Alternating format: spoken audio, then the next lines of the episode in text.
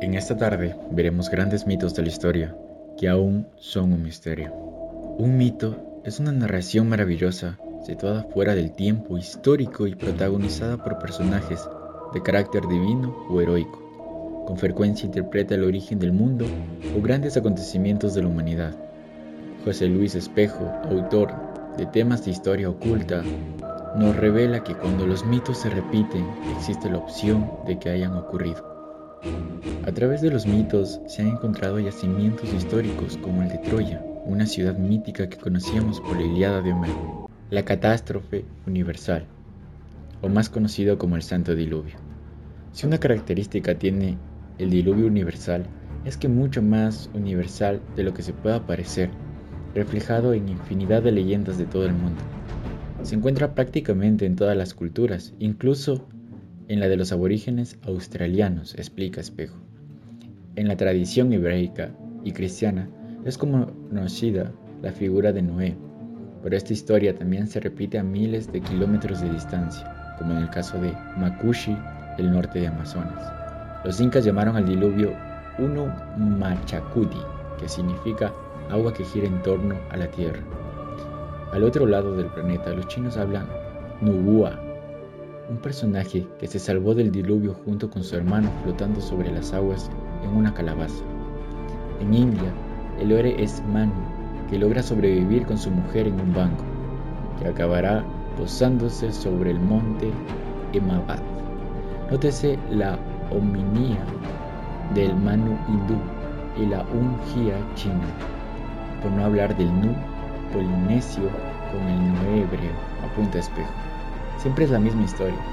Se desencadena un diluvio y poca gente logra salvarse a bordo de un barco, como es en el caso de la Biblia, o subiendo a una montaña, como cuenta las leyendas precolombinas peruanas. El Éxodo. No solo Moisés vivió un éxodo en la antigüedad. Antes Noé ya sufrió su propia travesía hasta lograr salvar a la especie humana de la destrucción. Como él, Tespi, el superviviente del diluvio en la tradición azteca, pilotó una barca llena de especies, animales y pájaros. Para saber si estaba a salvo, soltó un buitre que no volvió. Prefirió quedarse en la tierra resurgida y alimentarse de la carne de los gigantes muertos. Y luego, un pájaro mosca que sí regresó trayendo en un pico una rama verde. Indicaba que estaba tierra muy cerca. Entonces empieza el éxodo azteca. Un mito explica que los antepasados mexicanos hicieron el camino desde Aztlán a través del agua, agrupados en cuatro tribus y remanando en barcos. Explica Espejo. El éxodo maya también se parece al Génesis bíblico. Su tradición explica cómo sus antepasados tuvieron que atravesar el océano, que se abrió entre sus pies y como en Tulán, Suiba, se confundieron las lenguas en el Babel del Biblia. Los incas narran que los desastres del diluvio se salvó también una sola familia que vivió su propio éxodo. En su caso, la confusión de las lenguas produjo Tihuanaco. Hasta los indios del pueblo de Arizona vivieron su éxodo, protagonizado por los supervivientes del diluvio. Fueron arrastrados por las corrientes que lograron llegar a su tierra primitiva. La montaña sagrada. En realidad, se trata de las pirámides, y no solo de las de Antiguo Egipto. La arqueología ha recuperado este tipo de monumentos en Sumeria, Mesopotamia, algunas enclaves de Asia y Europa y en América, donde también fueron muy populares.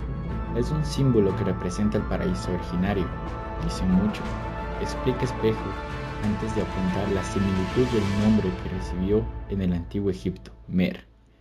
En la tradición hebraica, Merón en la Polinesia Marae, en la hindú, donde su montaña sagrada se llama Meru, situada en la isla donde se encontraba el origen del mundo, su paraíso y jardín de Braham.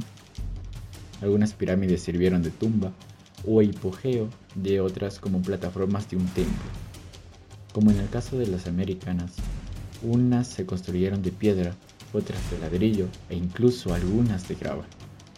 Las hay pequeñas, ocultas en el campo de cultivo o bosques, como las de Ena en Japón. Otras son majestuosas como las de Keops en Egipto o la de Chulula en México. que es la más ancha con 450 metros y 65 de altura. Otros nombres propios de pirámides son Koker en Combaya, el Nikon, Grecia o Caral, Perú. Espejo también incluye en esta categoría los montículos artificiales, como los tumulus de Barnenés de Francia y de Silbury Hill en Inglaterra.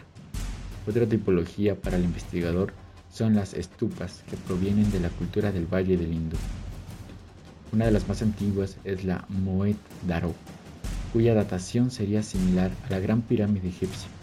Todo ello hace referencia a la montaña sagrada, un símbolo que se rememora la montaña primordial o primigenia, explica el autor de temas de historia oculta.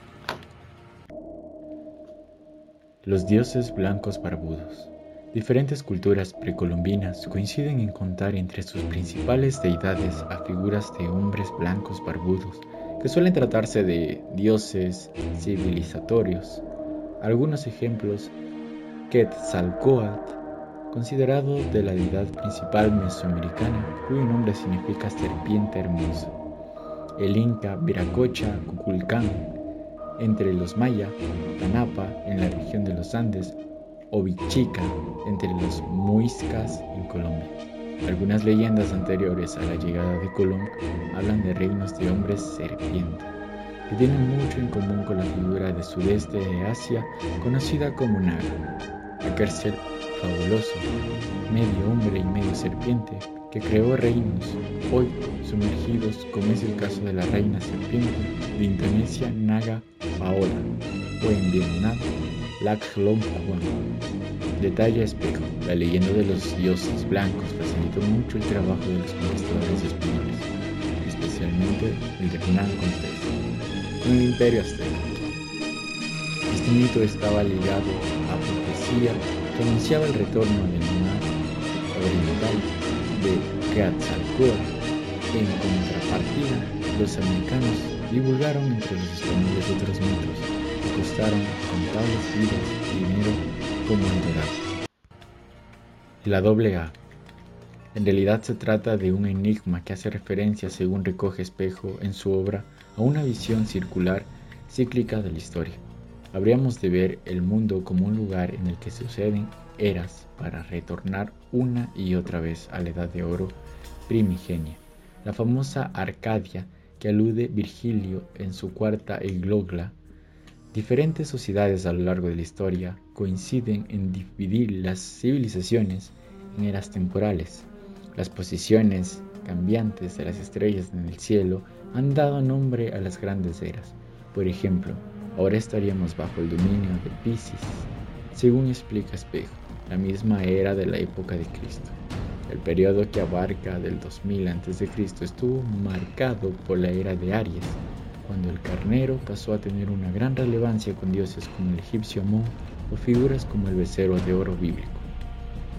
La anterior, que data de 4000 a 2000 años antes de Cristo, fue la de Tauro y contó con deidades principales que correspondían a esta figura como los védicos Indra y Shiva los mesopotámicos, el o Enlil o el toro de Ketra. El autor de temas de historia oculta explica cómo esta tradición, no obstante, acabó tomando con la concepción de San Agustín, que afirmó, nosotros seguimos en camino recto, que para nosotros es Cristo. De esta manera el cristianismo estableció la simbología del alfa y el omega, poniendo fin al doble A, pagana, que sobrevivió inmersa en el secretismo, los símbolos de la doble A son el toro, icono de sabiduría, cuya testa invertida dibuja una A con las astas abajo, el hocico arriba y la propia A que indica alfa y alfa, es decir, el eterno retorno, además de importantes símbolos masones como el compás y la acacia. Estos dos símbolos todavía son presentes y vivos en muchas ciudades según espejo. La Torre Eiffel es la gran A universal de carácter masónico. Delante de ella, en el trocadero, se encuentra un toro dorado con grandes cuernos. Sin ir más lejos, en Barcelona, existe una escultura del toro pensativo en el example. Y la AA se puede ver, por ejemplo, en un monumento de Joan Brasa en el Parque del Velódromo de Horta. De hecho, el poeta catalán empleó repetitivamente la AA en sus poemas visuales. Él mismo decía que se trataba de una introducción al conocimiento. En el monumento a Colón de Barcelona se encuentra una gran A dentro de un pentagrama encajado de un círculo detallado de espejo. Quien lo diseñó conocía muy bien el valor simbólico de la que curiosamente o casualidad los nombres de las continentes empiezan y terminan en A. Asia, América, Australia, Antártida y Europa, como se escribía originalmente.